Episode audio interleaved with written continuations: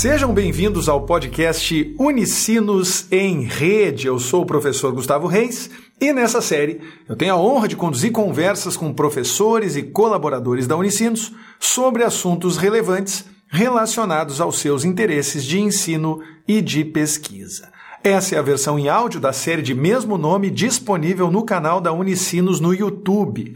Não deixe de conferir se você quiser ter acesso a esse mesmo conteúdo em áudio e em vídeo. Nesse episódio, o décimo e último da primeira temporada, o assunto foram as tendências da moda pós-pandemia. Haveria alguma tendência que aponte que as pessoas vão focar mais em conforto? Ou o uso de salto alto e jeans super justo vai voltar com tudo? O que podemos esperar quando falamos de moda e de tendências? Para responder a essas e a muitas outras perguntas, nós convidamos a professora Paula Visonar, da Escola da Indústria Criativa da Unicinos. Paula é formada em moda pela UX, participou da primeira turma de mestrado em design pela Unicinos e possui doutorado em comunicação Comunicação Social pela PUC-RS. Na Unicinos, é professora dos cursos de Moda, Design e Avaliação Institucional do DNA Unicinos, além de coordenadora da especialização em Design Estratégico, Inovação e Prototipagem e articuladora da Escola da Indústria Criativa. A partir de agora, no episódio 10 da primeira temporada do Unicinos em Rede, Paula Visonar. Professora Paula Visonar, seja muito bem-vinda ao Unicinos em Rede. Olá, Gustavo. Olá, pessoal, tudo bem? Boa noite, alunos. Boa noite, alunas. Boa noite, alunix, né? A todos.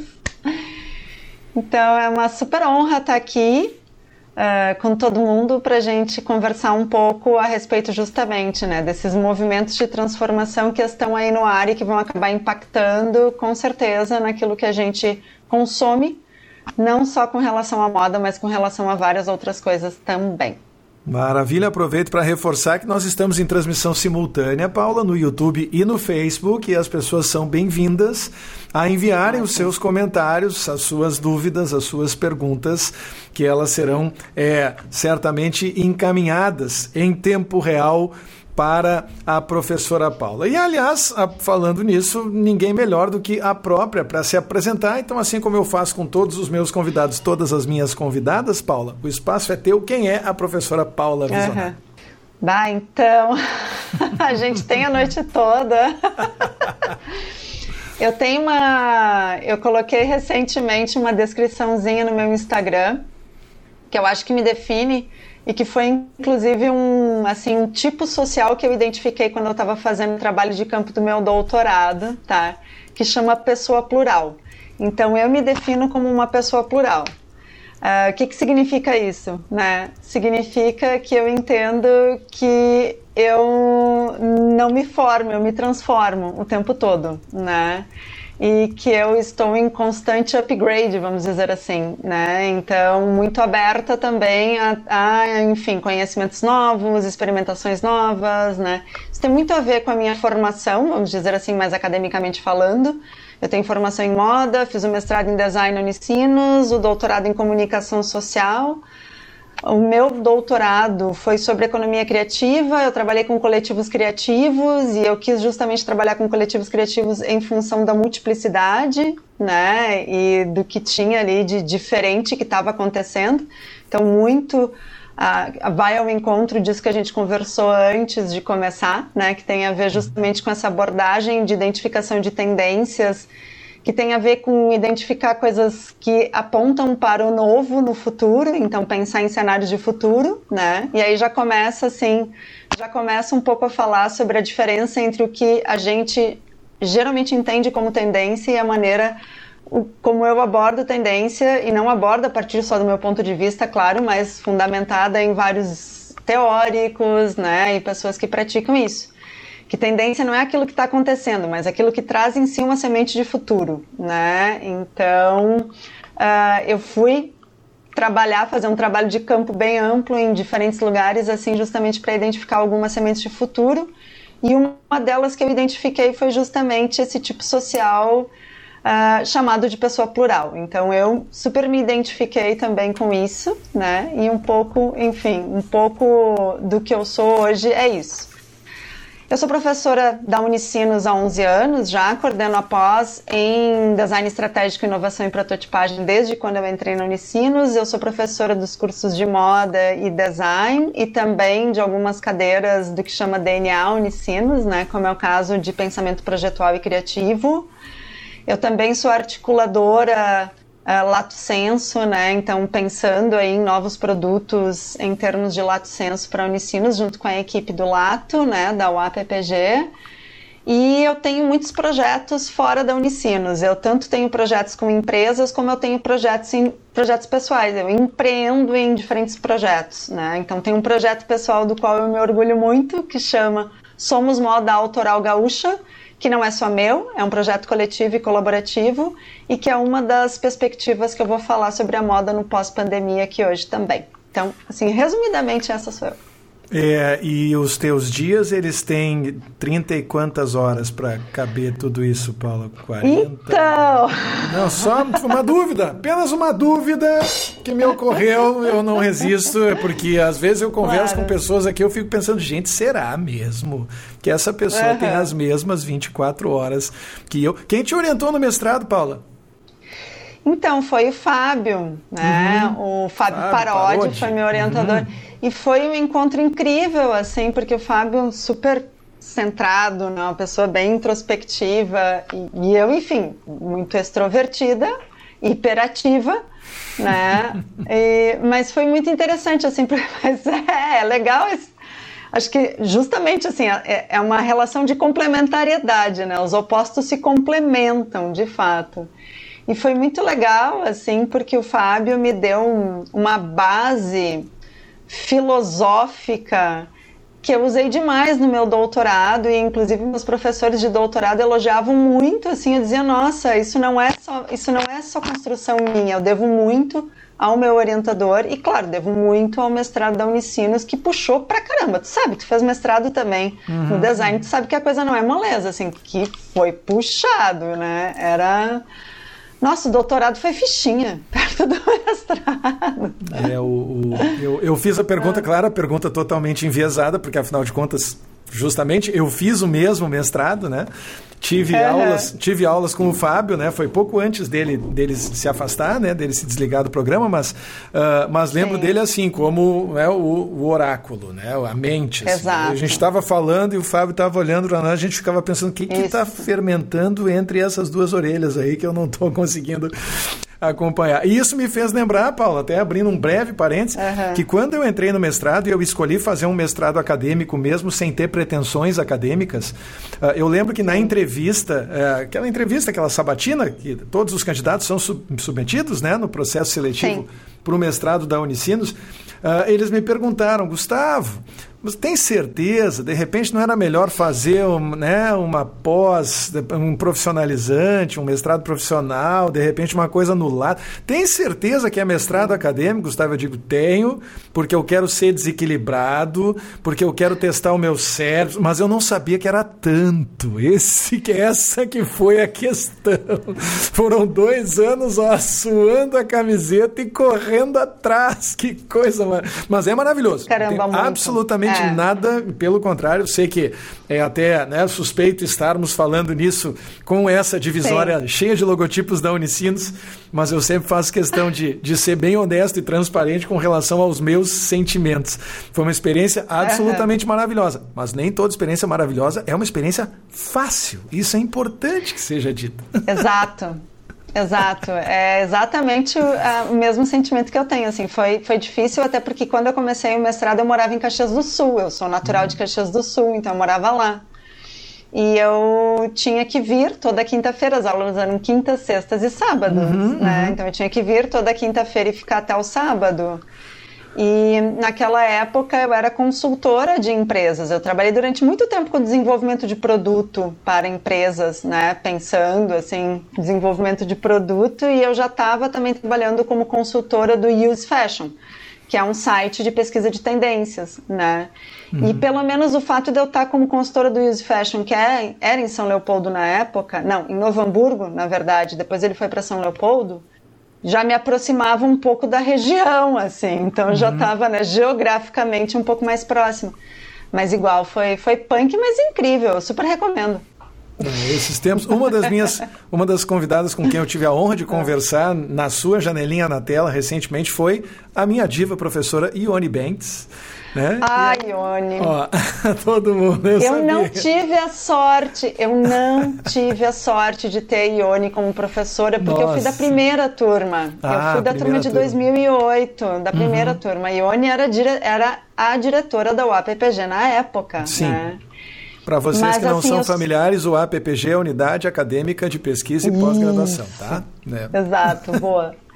E a... Mas eu sempre digo que eu devo muito, muito, muito a Ione, porque afinal de contas foi ela que fez com que o programa de design existisse na Unicinos, uhum. né? Então ela teve uma visão assim de cenário de futuro muito importante. Então tudo que, enfim, tudo que envolve minha vida hoje tem muito a ver com a Ione. Então eu sou eu sou eternamente grata a ela.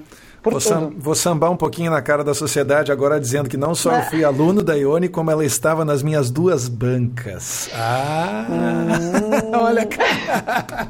Ela teve Mas... na minha banca de mestrado também, oh. sabe? Não foi fácil. Não é fácil, pelo contrário, mas ó, oh. eterna gratidão.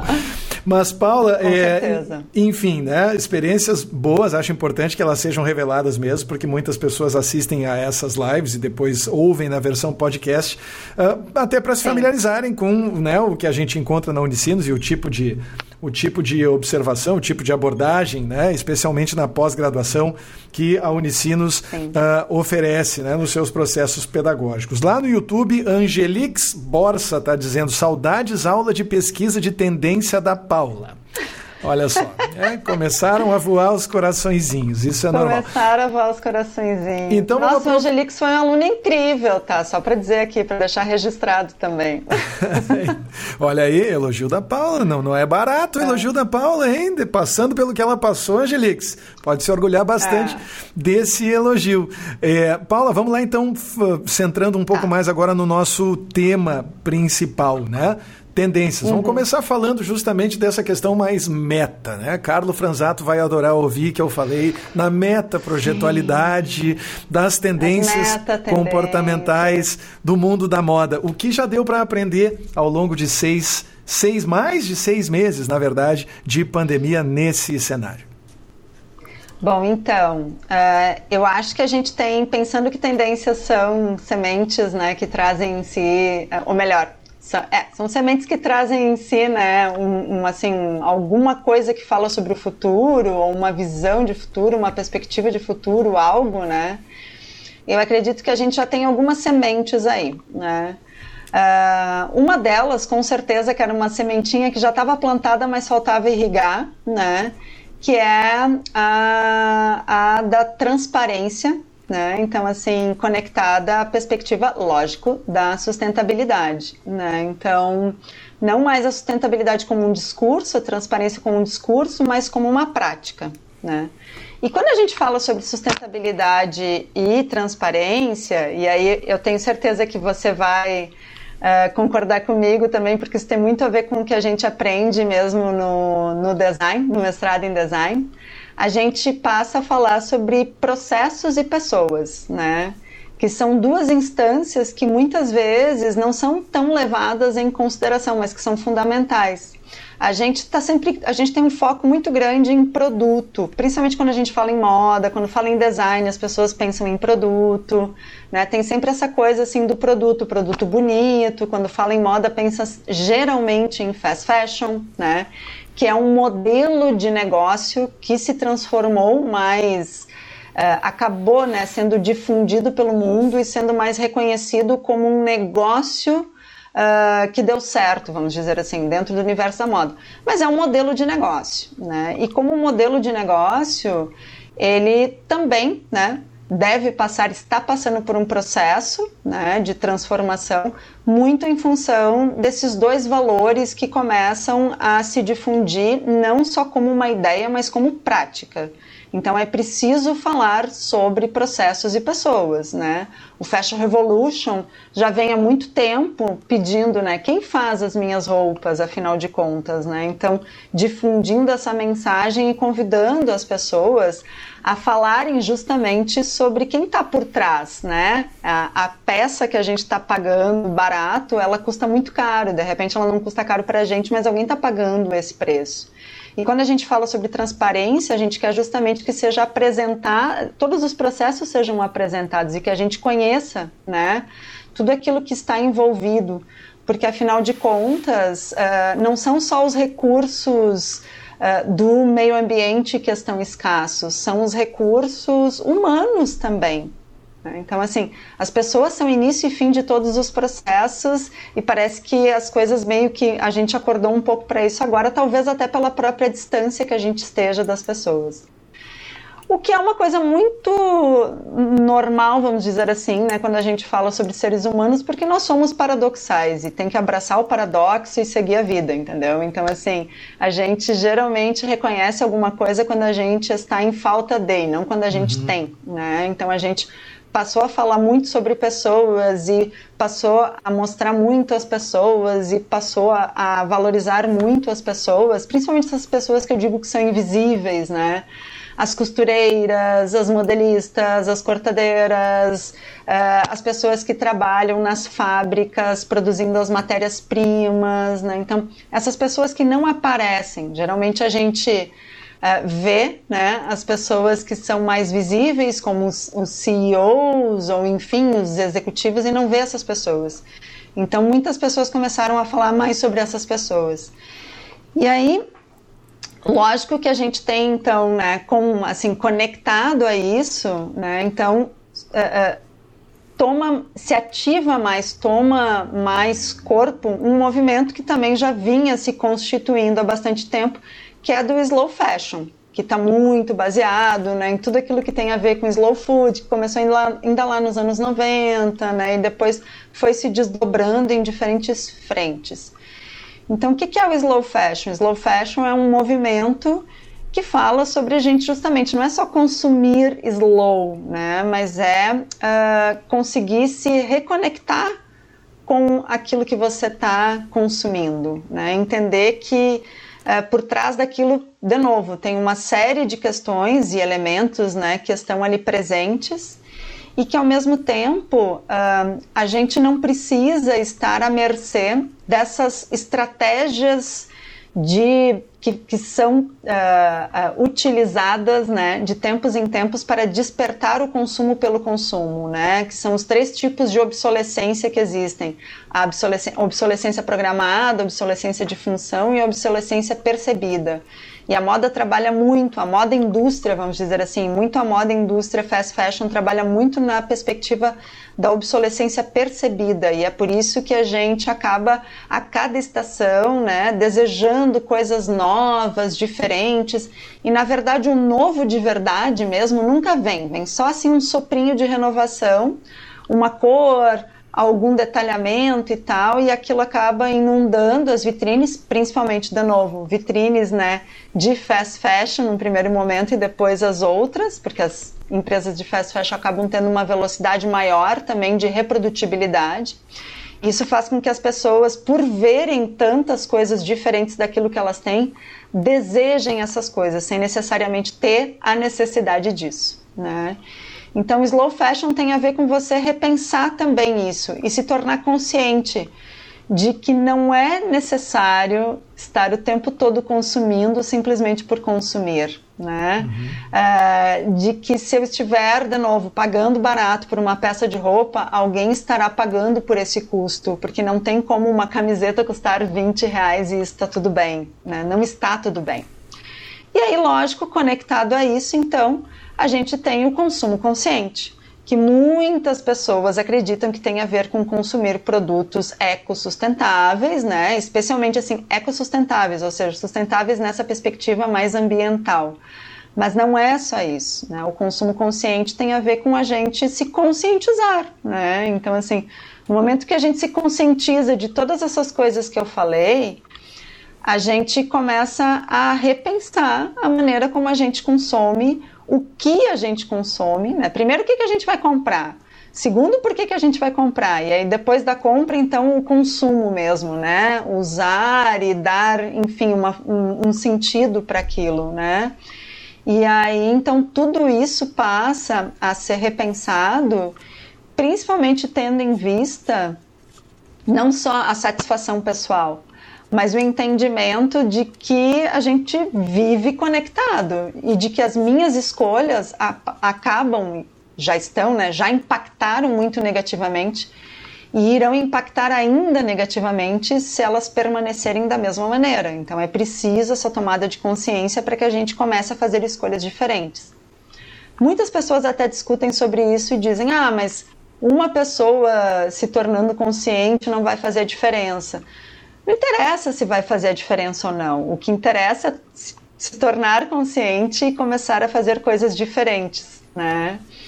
Uh, e principalmente assim estabelecer a partir dessa tomada de consciência uh, hábitos que sejam realmente, né, uh, transformadores no que diz respeito a como a gente vai comprar, consumir e difundir moda, né? Porque muito da moda é conteúdo também, é difusão daquilo que a gente consome ou daquilo, enfim, que as marcas representam nas nossas vidas, né? Na maneira como a gente uh, se projeta para o mundo, expressa, né? Eu sempre acredito, sempre acreditei e acredito mais do que nunca que as roupas expressam, comunicam o que a gente, uh, o que a gente sente, o que a gente vê, o que a gente quer, né? A maneira como a gente quer se colocar no mundo.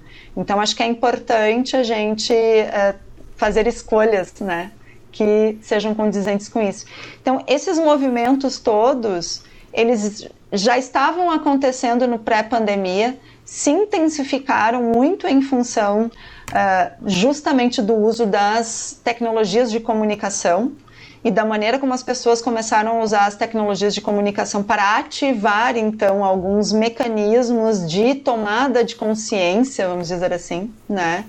E aí então pass passaram a difundir aspectos que poderiam ser transformadores. Então eu acredito muito que a moda do pós-pandemia é uma moda que vai estar tá por um lado, muito baseada em todos esses elementos que eu falei, a transparência, uh, o consumo consciente, o slow fashion, e por outro lado, também muito baseada num desejo de renascer, né? Então, assim, sempre quando a gente uh, tem esse desejo de renascer, a gente acaba utilizando cores mais vivas, principalmente assim uh, não muito misturadas, né? Então, cores que, que sejam mais em bloco mesmo, né? Então, isso tem. Uh, isso acaba acontecendo, né? Então, sempre quando se a gente for ver, assim, mesmo nos períodos pós-guerra, né? No, quando as pessoas voltaram a uma certa normalidade, elas se utilizaram muito desse recurso das cores, né?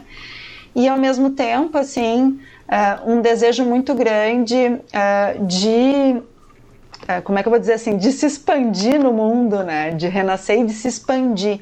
Então é muito, eu, eu realmente vejo isso, né? E acredito que vai se intensificar formas mais amplas, essa vontade da gente uh, realmente assim ser maior, né? Porque parece que a gente, parece não, a gente está muito confinado mesmo, né? Então a gente fica muito uh, cercado assim naquele cercadinho. Então esse desejo de expansão? Então, creio que as formas serão muito mais amplas, não só pelo conforto, né? Ou pelos quilos a mais que todo mundo meio que ganhou, né?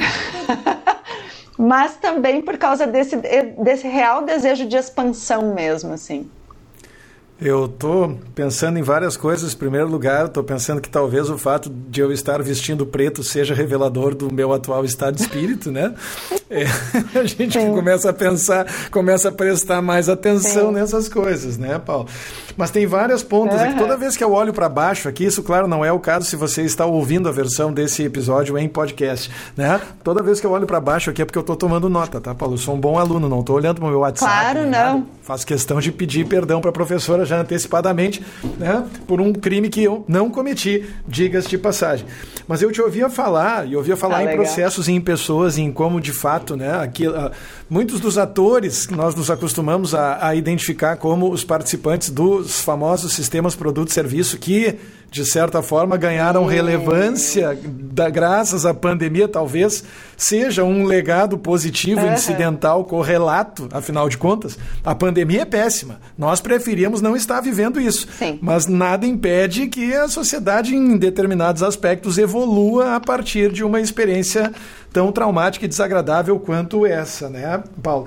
E aí eu fiquei pensando de uma conversa que eu tive num episódio anterior com a professora Adriana Amaral Uh, em que nós conversamos sobre a o mundo Adri. do en... uhum. a Adri, nós conversamos sobre o mundo do entretenimento e ela falou algo semelhante com relação ao pessoal que vivia de que, participação em equipes de apoio a shows presenciais, a músicos, a conjuntos, a bandas, né? os famosos roadies e tudo mais. E de repente começou Sim. a haver uma mobilização dos próprios artistas para tentar garantir o sustento dessas pessoas que viram a sua renda cair a, a zero, simplesmente zerar, desaparecer Exato. de uma hora para outra. Mas observa que nesse caso essa iniciativa ela ganhou mais força a partir do momento em que os artistas começaram a, de certa forma, compraram a, a causa dos roadies e das suas equipes de Sim. apoio e das suas famílias, né, linha pontilhada, por, por força de consequência.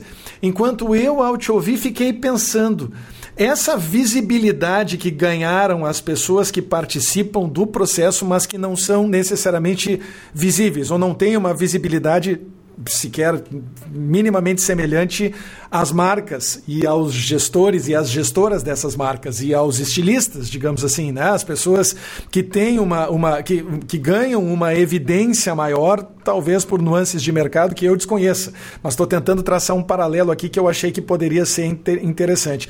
Essa iniciativa de visibilidade, ela partiu dessas próprias pessoas ou ela foi também incentivada ou catalisada, estimulada pelas marcas e pelos agentes que tinham mais visibilidade nesse processo? Então, é a pergunta do ovo ou da galinha, né? Não estou aqui para é fazer pergunta antes? fácil. Não, eu fiz o mesmo mestrado que você. É, então, né? Não, olha só. Uh, eu acho que as, as coisas elas andam juntas, né? Por um lado, assim, as pessoas, e eu acredito sempre que as coisas começam a partir das pessoas, né? Então, assim, uh, as pessoas começaram a exigir essa visibilidade, essa transparência, né? E pessoas, quando eu digo pessoas, assim, pessoas comuns, vamos dizer, né? Uhum. Não uh, pessoas que tenham um capital social maior, né? Ou seja, uhum que tem assim que são gestores ou que são enfim influenciadores em algum grau né? Pessoas uhum. comum, comuns tá?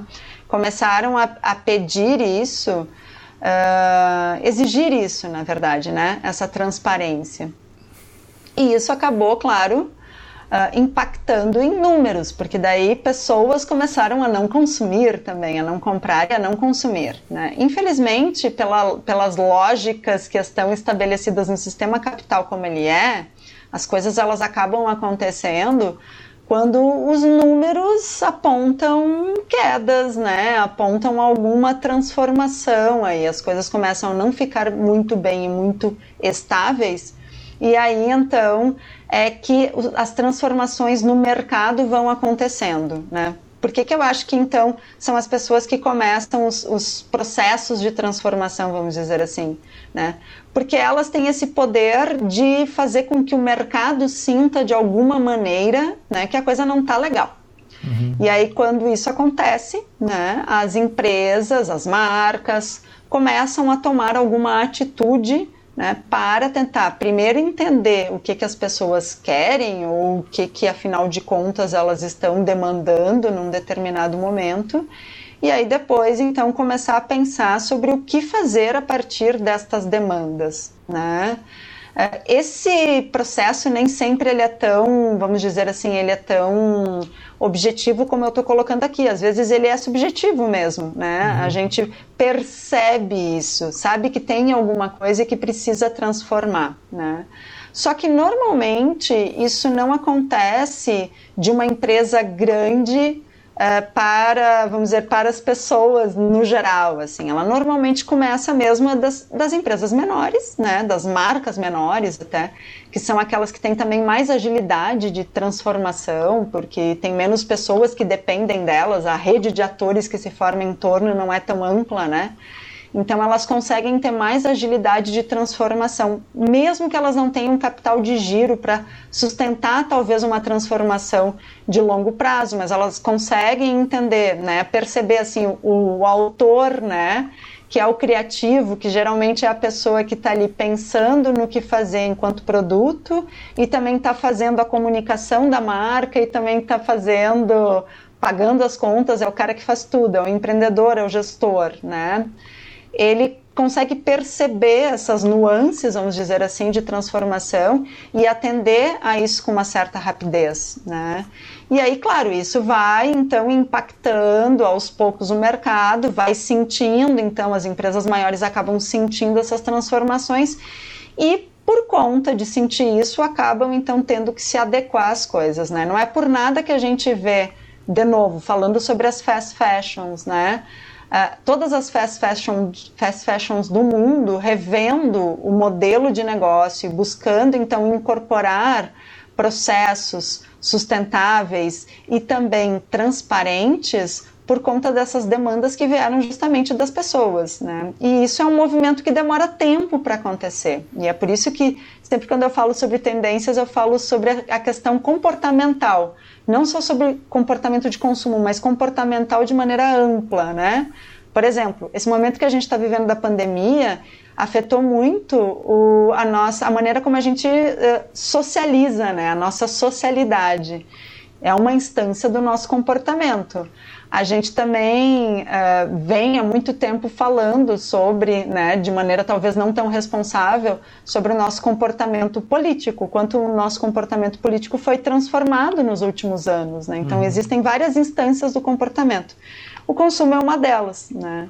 Mas como o mercado acaba sendo essa, vamos dizer assim, essa entidade né, que está entranhada em todas as outras entidades que sustentam aquilo que a sociedade é, acaba que o mercado tem um impacto muito grande em tudo, né? Uhum. Então, as transformações, no final das contas, elas se fazem muito visíveis, né, no momento em que o mercado é afetado e que daí então as lógicas precisam de alguma maneira serem transformadas, né? Porque já tem ali, já vamos dizer assim, já tem massa crítica suficiente de pessoas para dar subsídio para essas transformações. Tá? Então por isso que eu disse que é, é a pergunta do ovo ou da galinha, né? Uhum. As pessoas começam mas é um movimento que ao mesmo tempo assim ele vai sendo difundido pelas marcas. Não necessariamente pelas grandes marcas que às vezes têm mais voz mas pelas pequenas marcas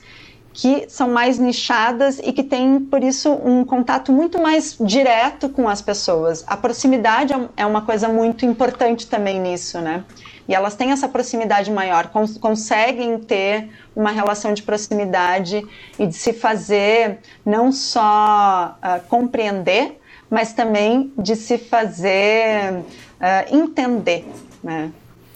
A impressão não sei se eu respondi eu... a tua pergunta. Sim, não, não, tá ótimo. A impressão que eu tenho ouvindo você falar é que Uhum. a, a, sociedade também parece, de certa forma, e quando eu falo a sociedade, estou falando especificamente no recorte conectado dessa sociedade, né? do recorte que tem alguma familiaridade com as Sim. plataformas, então já estamos falando de um subconjunto da, daquilo que a gente conhece por sociedade, e esse subconjunto, é, por definição, talvez, é, é, talvez inclua menos os verdadeiramente invisíveis, que também, em função dessa condição, né, aumentam a sua probabilidade de pertencerem à legião de desconectados que ainda estão por aí. Mas me parece também, ao mesmo tempo, uh, Paula, e pensando no velho ditado, a dor ensina a gemer, que, a, que uma camada expressiva da população parece estar desenvolvendo mecanismos de perceber quando uma marca ou uma organização está se apropriando de uma ideia que pertence à coletividade digamos assim. Né? E a gente já viu alguns Sim. episódios de crise Sim. que foram desencadeados justamente em função dessa noção né? da empresa, de certa forma, querer Sim. se apropriar de um conceito que está relacionado a uma causa que é muito maior do que uma iniciativa corporativa isolada, né? E eu acho que isso é um movimento positivo no final das contas, né? Porque afinal nós não queremos necessariamente que empresas se apropriem uh, desse conjunto de individualidades que, de fato, as pessoas estão comprometidas em ajudar, né? Legitimamente comprometidas. Sim em, em ajudar. Isso me faz lembrar uh, de, de, um dos meus gurus, eu lembro seguido dele, eu sou muito fã do Seth Golden, Paula, uh, mas fã assim, em nível. É, fui para Nova York participar de um workshop de três noites, sabe, ou de três dias, tipo. Uhum. É, loucura, porque eu queria muito conhecer ele e mais do que isso, conhecer outras pessoas que tinham essa identidade. E ele fala muito sobre esse conceito de tribos, né? Conceito também que me faz lembrar das Sim. aulas do Felipe Campello, do comportamento do consumidor, toda aquelas, né, toda aquela questão que nós claro. estudamos, você um pouco antes da experiência que eu tive. Uh, e, e, o Seth uhum. Godin ele conceitua a tribo de uma maneira muito simples. Ele diz que uma tribo é basicamente um grupo de pessoas que se reúnem em torno de uma ideia, que normalmente tem uma ou mais lideranças claras, né? Que é importante você ter alguns, pelo menos um, mas alguns referenciais dentro da tribo e que dispõe de uma forma de comunicação. E aí eu fiquei pensando, enquanto você falava, no quanto essa resposta está em sintonia com esse conceito, à medida em que a pandemia força todo mundo a usar o mesmo sistema ou a mesma plataforma de comunicação. Né? As, a, a, comunicação Sim. direta fica fortemente impactada à medida em que as pessoas se distanciam, e no final das contas, isso também pode ter servido como um ingrediente importante para fazer de fato. Uh, o caldo fervescer, uh, como parece ter acontecido em algumas instâncias nesse mercado. Eu estou viajando demais ou é mais ou menos por aí? Não, não, não, não tá, não. Não está viajando. É por aí.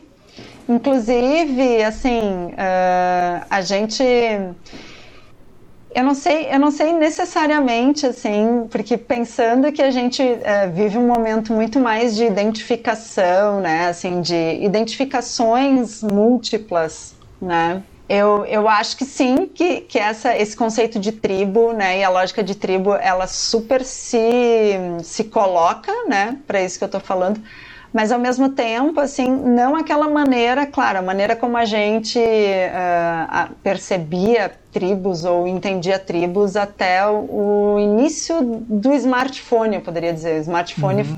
é um objeto que transformou muito, né? A maneira como as pessoas se identificam uh, com elementos simbólicos mesmo, né?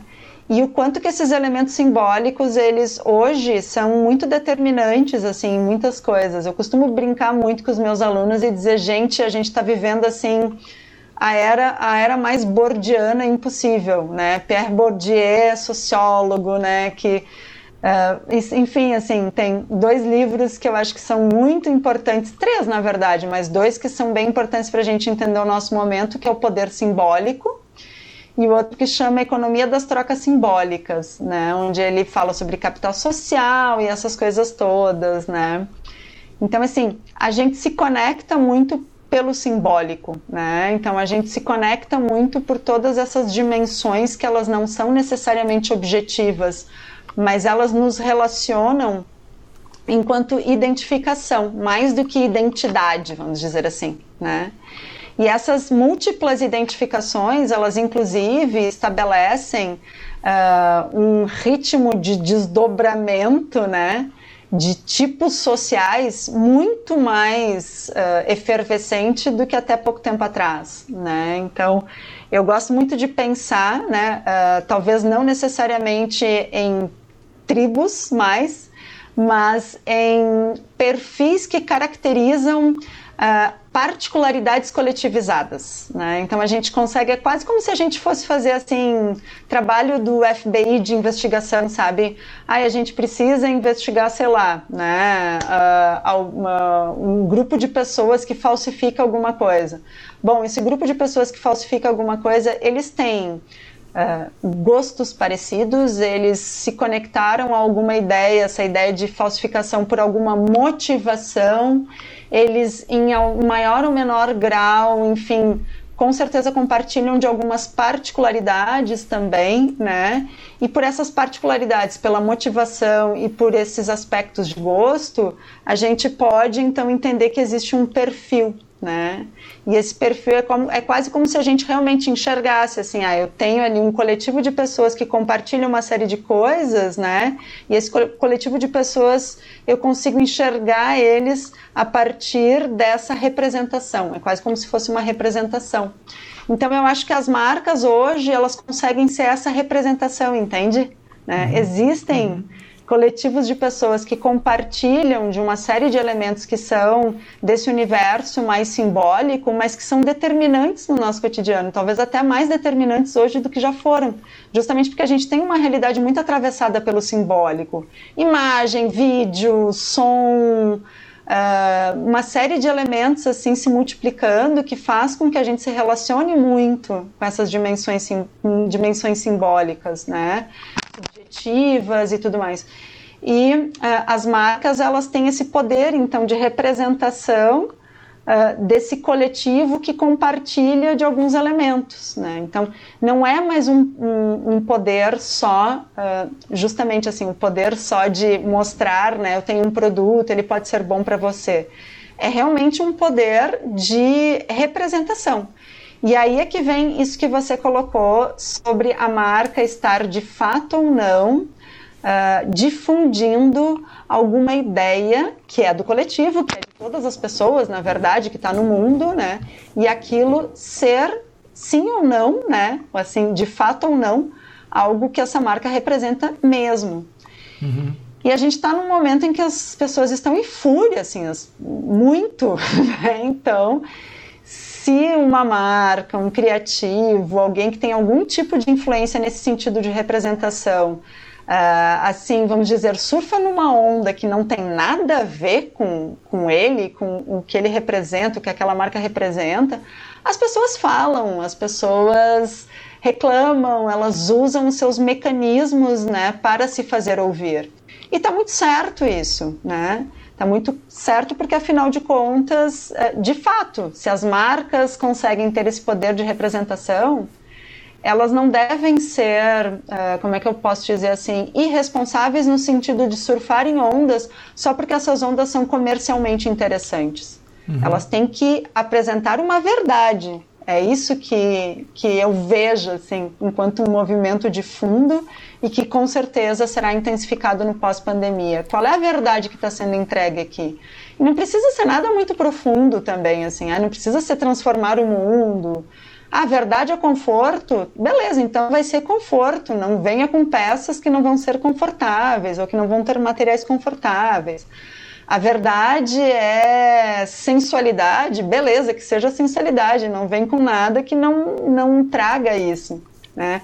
a verdade é ter um impacto positivo, assim, socialmente falando, então reverter, enfim, uma, uma parte dos lucros para alguma comunidade, que seja isso e que seja isso sempre, não só porque aquele momento se apresentou para isso, entende? Né? Então acho que é isso, assim, que essa cobrança, ela é muito pontual nesse momento, talvez é, é isso que difere também esse momento que a gente está de vários outros momentos, né? Essa cobrança por não, você tem aqui um papel de representação, então, poxa, assume esse papel assim e faz bonito, né? Em primeiro lugar, eu quero deixar claro desde já que eu vou mandar o link dessa conversa para a professora Ione. Vou mandar direto ah, para tá. ela pelo WhatsApp. Vou dizer, professora Ione, assista. Você Ai, sentirá orgulho. Perfis que caracterizam particularidades coletivizadas. Eu cheguei a tomar nota dessa frase, porque isso é a frase de quem foi evidentemente ionizada, assim como eu. Em algum momento da vida, a pessoa que foi ionizada, ela, ela se torna capaz de cunhar frases maravilhosas como essa. E eu estava me lembrando de outra coisa que eu ouvi recentemente, Paulo, quando eu vi você fazer referência a essa questão da fúria, né? Da intensidade com que as pessoas estão é, manifestando sentimentos extremos, né? E aí, de um Sim. lado, nós temos a fúria e do outro, nós temos o amor visceral. Toda vez que alguém tem que gerenciar uma crise, a gente sabe na internet e no mundo da moda isso acontece com alguma frequência, graças justamente a essa percepção que as pessoas têm, né? De que marcas estão ou Sim. se apropriando de causas ou então estão se comportando de maneira dissonante em relação àquilo que as pessoas já perceberam, já construíram no entorno dela, né? em, em termos da sua percepção. Sim. De novo, eu volto para o Seth, para o meu guru, né? que recentemente recentemente publicou um podcast e eu ouvi muito atentamente em que ele fala justamente que o comportamento das pessoas ao realizarem avaliações, e aí não, não necessariamente avaliação de produto, de serviço, de experiência, mas avaliação de uma situação qualquer. Mas vamos pegar serviço, né? uma peça uhum. de vestuário, por exemplo, uma, uma roupa, né? uma, uma blusa que foi produzida com cores mais vivas, né? o desejo de renascer, modelagens mais amplas para a gente parecer maior Sim. e tudo mais. Né? Você vai perceber no momento uhum. em que houver um mecanismo de avaliação do site que haverá uma tendência de polarização nessa avaliação que ao invés de ser uma distribuição normal, que é o que nós esperaríamos, ao natural, né? e aí puxando a brasa para o meu lado da computação e da matemática lá atrás, né? de nós termos uma predominância de nota uhum. 3, nota 4, eventualmente até nota 2, não. A gente tem uma predominância de nota 5 uhum. em oposição a uma segunda predominância de nota 1. Então a distribuição não é normal, ela é a chamada bimodal. Ela tem duas modas, que é o nota 5 e o nota 1. E aí eu te ouço falar e eu penso que é exatamente isso que acontece nesse momento maluco que nós estamos vivendo. As pessoas respondem com zero ou com um. Elas não respondem com nada no meio. Não existe nenhuma nuance minimamente equilibrada. Tipo, é ou eu, ou eu amo com todas as minhas forças, ou eu rejeito isso aqui da maneira mais feroz possível. E isso, pelo que eu estou concluindo da tua fala, você tem percebido também de maneira direta no mundo da moda, é isso? Mas é isso que eu digo sobre a gente abraçar o paradoxo, entendeu? Uhum. É isso uhum. aí. De, ó, né? Temos uma é, releitura a, do paradoxo. É.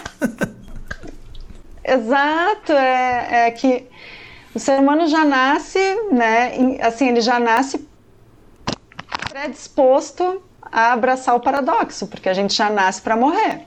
Né? Uhum. Essa é a única certeza, vamos dizer assim, que a gente tem na vida.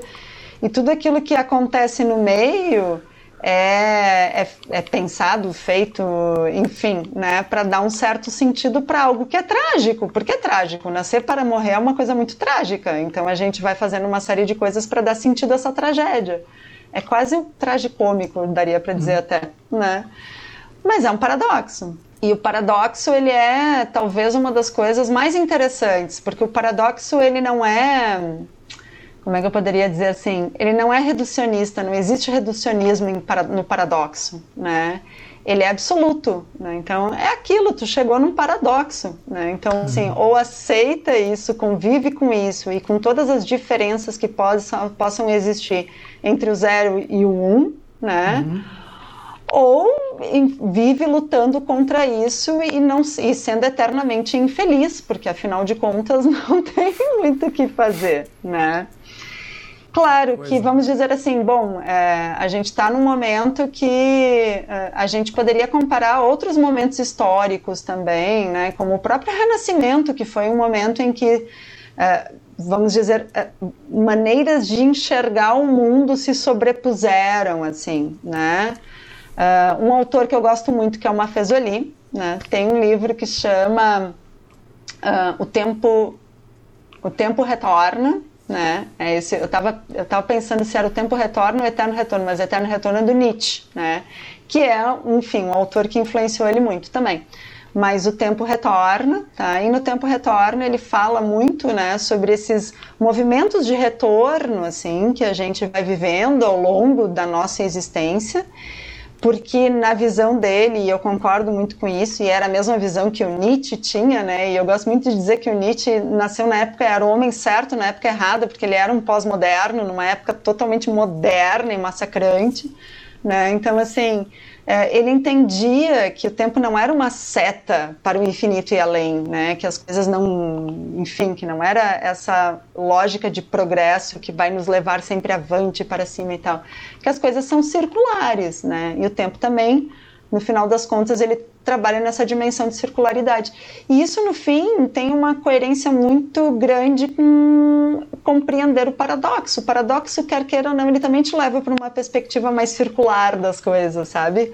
Para entender assim que não tem, não existe linearidade mesmo, né? Bom, dito isso, eu acho que a gente vive um momento em que as coisas estão se sobrepondo. E por estarem se sobrepondo, e aí recomendo a leitura desse livro do Mafezoli, porque ele fala sobre isso, né? Na visão dele, a gente vive um momento de uh, saturação, né? E eu acho bacana essa metáfora da saturação, porque se tu colocar um pinguinho, o copo está cheio, se tu coloca um pinguinho, transborda, né? Então a gente vive muito esse momento. E é um momento de saturação justamente em função da sobreposição e a sobreposição, ela é de visões, ela é de crenças, ela é de posicionamentos, ela é de tudo, né? E essa sobreposição, ela também é algo que caracteriza o paradoxo do nosso tempo, ou seja, para a gente poder continuar nessa caminhada, né, que nos leva de forma progressiva, e daí progressiva e não um progresso né, ao infinito e além, mas progressiva, entendendo que a gente se movimenta de uma maneira mais circular mesmo, né? A gente entende que é isso aí, que tem que conviver com as diferenças e que em algum momento as coisas vão se ajeitar e a gente vai para algum lugar, né? Uhum. Claro, isso não significa que a gente não tem que fazer nada e se conformar e achar que está tudo lindo. Não, não é isso que eu estou dizendo, por favor, pessoas que estão ouvindo agora, né? O que eu estou querendo dizer é que às vezes a gente uh, não consegue compreender o porquê que determinadas coisas estão acontecendo da maneira como elas estão acontecendo. Mas é isso que é tão bacana quando a gente trabalha com pesquisa de tendências, a gente aprende a ler o tempo.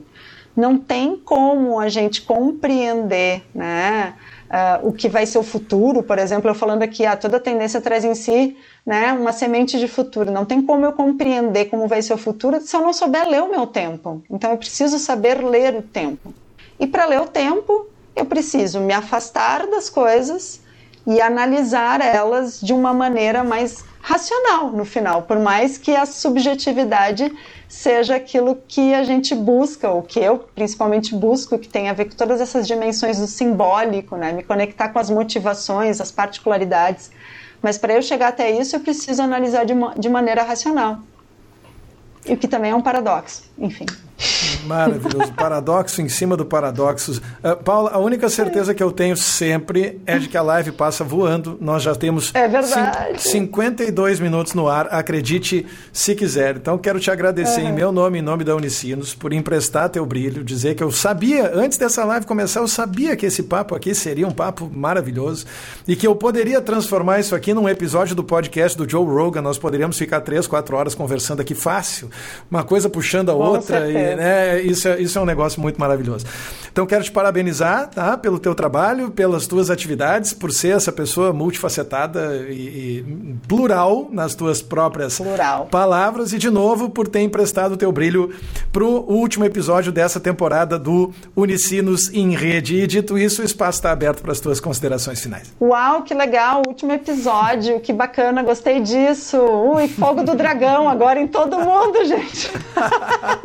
Dracarys aqui em todo mundo.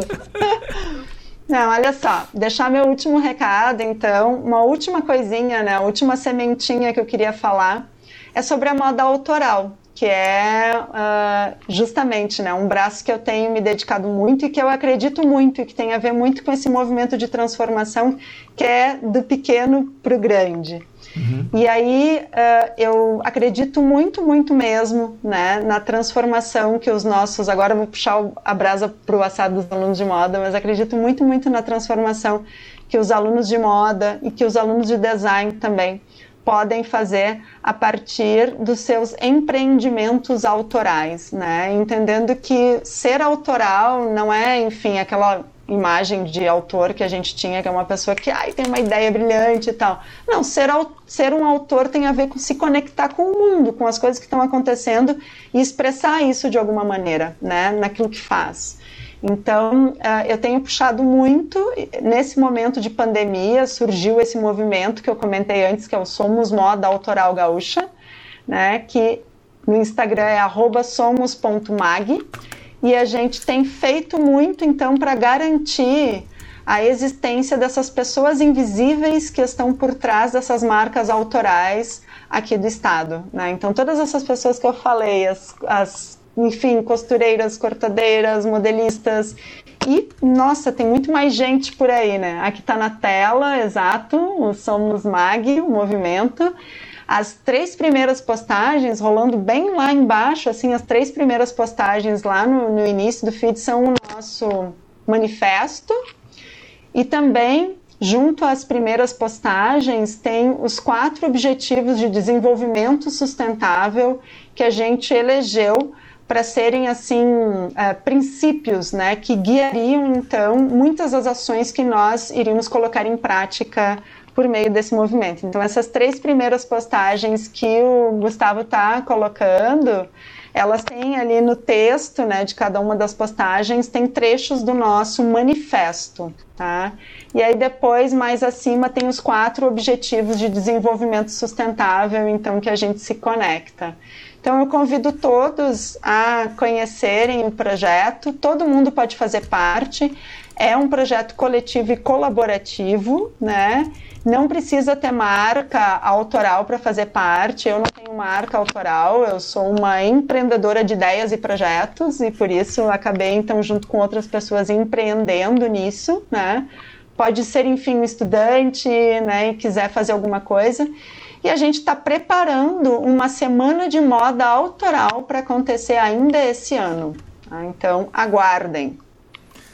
Que beleza. É recadinho final aqui. Tá dado o recado. Vários comentários aqui, eu não quero te deixar fugir sem ter acesso a eles. A Ivanete Bueno Cardoso mais ah, cedo legal. nos saudou. Deu boa noite. A Bianca Bica disse baita repertório, parabéns pela temática e qualidade da abordagem. O Jorge Luiz Brown Obrigada. disse: sou do ponto de vista de consumir só o necessário e quando necessário, ou seja, está alinhado né, com muito do que foi dito aqui, né, Paula? E a Sabrina Exato. disse: muito interessante, não tenho formação na área, sou curiosa da moda. Parabéns, professores, obrigada. Aliás, se ela é só uma curiosa, ela pode virar uma estudiosa da área e ser aluna da professora Paula na Unicinos, por que não? Por que não? Exatamente, é isso aí. Vem, vem, vem que a gente gente te contamina de um monte de coisa boa.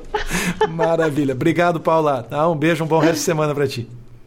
Imagina, Gustavo, eu que te agradeço imensamente, viu? E agradeço muito a Unicinos também pelo convite e as minhas coordenadoras do curso de moda, a Ju Bortoluzzi e a Lu Borges, que eu sei que me indicaram aqui para fazer essa fala hoje contigo, tá, Gustavo? Super obrigada mesmo. Maravilha. Ó, a Sabrina já voltou e escreveu lá no YouTube. Quem sabe? Hum olha aí, será que é. uma aluna da moda da Unicinos?